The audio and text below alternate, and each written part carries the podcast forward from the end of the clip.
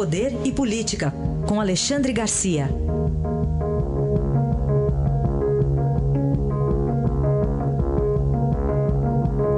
Alexandre Garcia, muito bom dia, tudo bem, Alexandre?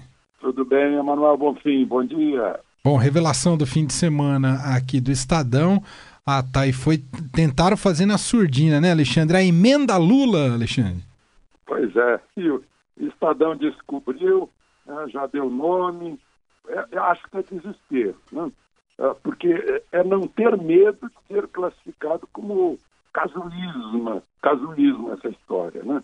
É do deputado Vicente Cândido, com a cara mais cândida desse mundo, propõe que o candidato não possa ser preso, né, se não em flagrante delito, oito meses antes da eleição. Com isso, ele muda o artigo 236 do Código Penal, que prevê 15 dias. Né?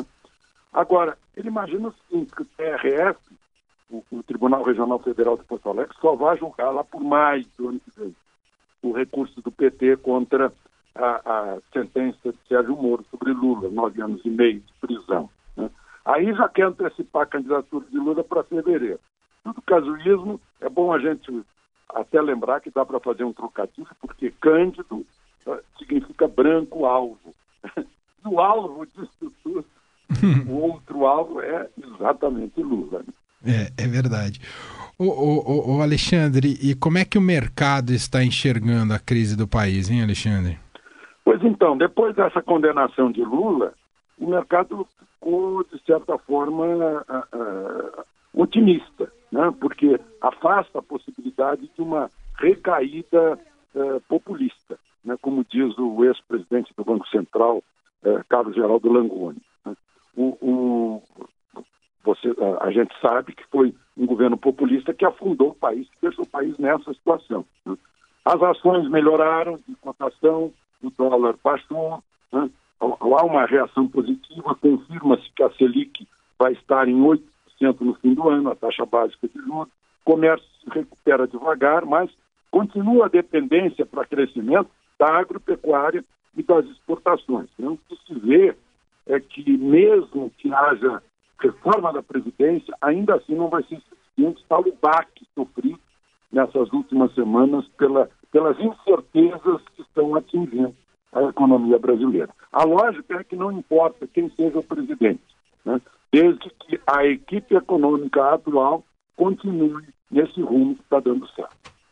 E com relação ainda aos presidentes, Alexandre, quem é que tem mais chance de se livrar? O atual presidente Temer ou o ex-presidente Lula? Pois é. Será que Temer tem mais chance de se livrar da denúncia do Procurador-Geral da República? Ou, ou, será que Lula tem chance de se livrar da condenação de Sérgio Moro? Né?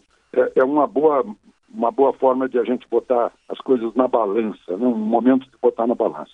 Temer passa a ter 172 deputados contra a denúncia né, e, e, se livra. Ele já teve 41 a 20 na Comissão de Constituição e Justiça. Lula precisa apenas de dois juízes favoráveis.